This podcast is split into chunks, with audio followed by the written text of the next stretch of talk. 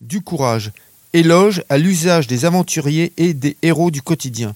Le nouveau livre de Gérard Guerrier aux éditions Paulsen.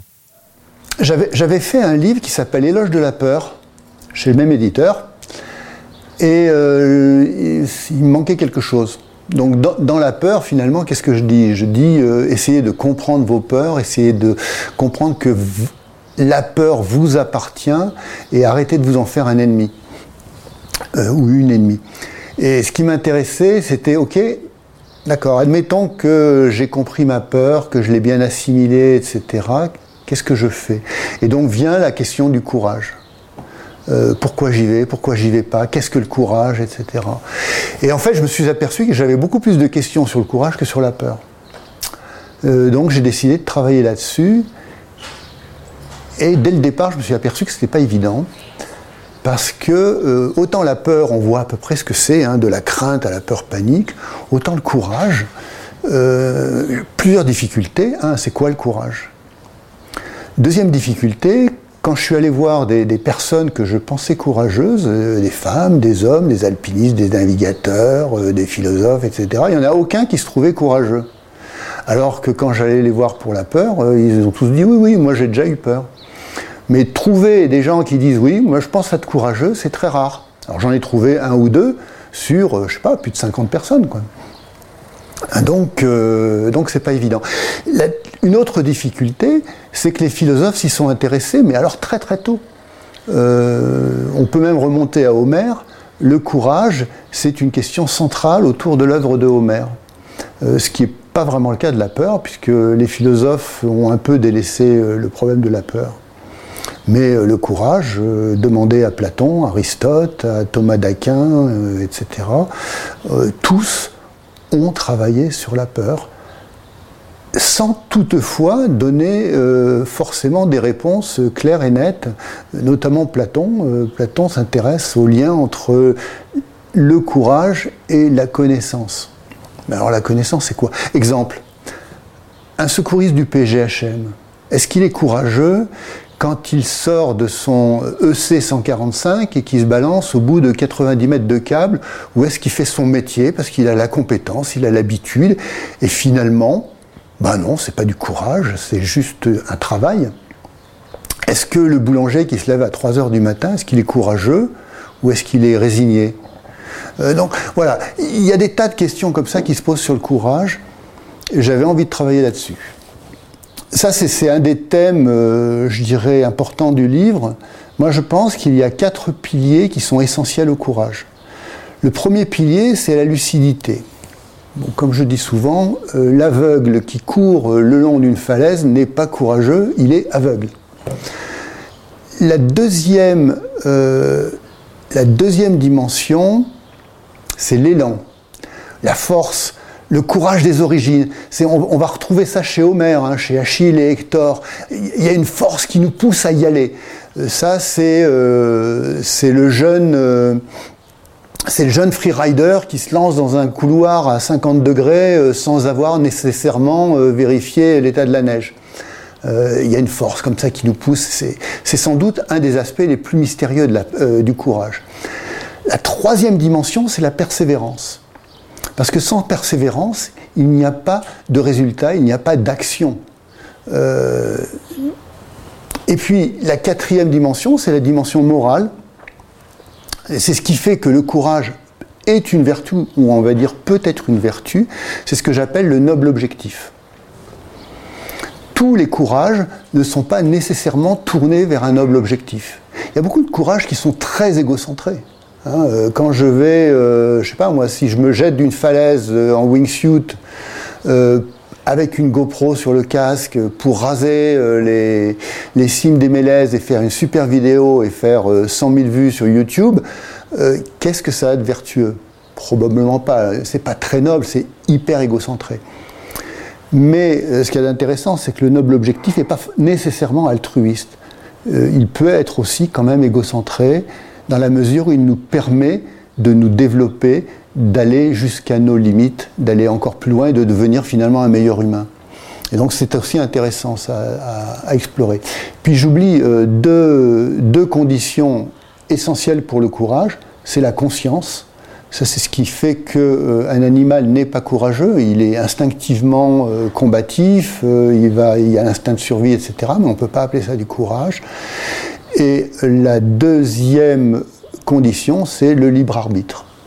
Hein, euh, un gladiateur qu'on pousse dans l'arène, euh, l'épée dans les reins, n'est pas courageux, il est, euh, c'est d'abord un esclave. Et, voilà. et sur les quatre piliers, ce qui est intéressant, c'est qu'en fait, le courage est un équilibre. C'est-à-dire que si on développe trop une dimension, je vais prendre l'exemple de la lucidité. Imaginons que vous êtes en, euh, bah tiens justement, en wingsuit, sur un exit au départ d'une falaise, et là vous, vous allez hésiter tellement longtemps que finalement vous n'y allez plus. Vous êtes tellement lucide parce que vous connaissez les risques. Et si, et si, et si, et si, euh, et si j'ai une crampe, et si ma voile se déchire, etc. Bah finalement, vous tuez l'élan. Euh, donc un trop plein de lucidité nuit au courage. De la même façon, un trop-plein d'élan nuit au courage. Si vous êtes uniquement mu par euh, votre adrénaline et votre euh, degré de testostérone, bah, il n'y a plus de courage. Euh, de la même façon, si vous êtes trop persévérant, ça peut amener à la résignation. Et puis même, à la limite, le noble objectif, si vous êtes trop altruiste, eh bien, à force de penser aux autres, vous allez, ça, peut, ça peut aussi tuer l'action. Donc il faut trouver un équilibre entre ces quatre piliers. C'est pour ça que le courage est rare en fait. Alors il y a un truc intéressant avec le courage, c'est que c'est une vertu éminemment aristocratique. Bon, ça c'est Platon, il hein. faut remonter à Platon là-dedans, qui, qui, ne voyait pas du tout le courage comme euh, quelque chose d'accessible à tout le monde. Mais c'est aristocratique, mais c'est à la fois très démocratique. Pourquoi? Parce que tout le monde peut y avoir accès. Il n'y a pas besoin de titre de noblesse, il n'y a pas besoin d'avoir un, doctorat pour être courageux. Tout le monde peut être courageux, mais bien peu le sont. Est-ce que le courage est circonstanciel ou est-ce que c'est une question de caractère? Ben, Les deux, mon général. Euh, les deux. Vous, ne pouvez pas. D'abord, la première chose à dire, peut-être, c'est qu'il n'y a pas d'hommes et de femmes courageux. Il n'y a que des actes courageux. On n'est pas courageux euh, pour toute la vie. De la même façon, on n'est pas lâche pour toute sa vie, heureusement. Euh, donc, à chaque fois, il va falloir remettre votre courage à l'ouvrage et euh, dire, ben ouais, c'est pas évident. Alors, il y a des compétences. Hein. Je repense encore une fois aux secouristes du PGHM qui, effectivement, à force de courage, à force de travail, pour lui, ça va devenir une routine. Mais dans ce cas-là, on s'éloigne du courage. Euh, mais, euh, par exemple, j'ai discuté avec les commandos montagne, euh, qui, qui font évidemment de la montagne, mais qui se battent actuellement, par exemple, au Mali. Eh bien, vous avez des gars qui sont jugés comme très courageux et qui peuvent avoir un coup de moins bien pour des tas de raisons. Donc le courage, c'est n'est pas quelque chose qui nous est donné pour toute la vie. Néanmoins, c'est aussi un problème de caractère. Ce n'est pas qu'un problème de circonstances. Euh, il y a des, traits de caractère qui, euh, qui favorisent le courage, très nettement. Euh, c'est évident que si vous êtes par exemple très anxieux, a priori, vous allez justement avoir un excès de lucidité, et ça, ça va être, ça va aller contre le courage. D'un autre côté, voilà, si vous êtes, il y a des natures qui sont optimistes. Je pense à Catherine Destivelle, par exemple, euh, qui a un caractère, qui a une nature optimiste. Je pense que euh, quand, elle voit, quand elle voit une difficulté, elle se dit pas oh là là, je vais jamais y arriver, elle se dit comment je vais y arriver? Et ça, c'est un des traits des personnes euh, susceptibles de faire des actes courageux. Donc oui, c'est aussi un, trait de caractère. Bah, dans mes recherches, donc moi je suis allé, bon d'abord c'est un peu, c'est un peu mon milieu. Alors moi je suis ce que j'appelle, je suis un alpiniste un père de famille alpiniste, alpiniste familial, donc ça va pas bien loin. Euh, mais bon, j'ai quand même interrogé pas mal d'amis alpinistes, euh, Elisabeth Revol, euh, les, secouristes du PGHM, etc. Et en fait, ou des, skieurs de pentraide, comme Vivian Bruchet. En fait, le problème du courage et de l'alpinisme, c'est que de sûr, on a deux dimensions. On revient aux fameuses quatre dimensions. Il y a l'élan, alors ça c'est évident. Hein, parce que, je sais pas, quand vous vous élevez au-dessus de, au de votre clou, il bah, faut y aller, quoi, c'est pas, pas donné.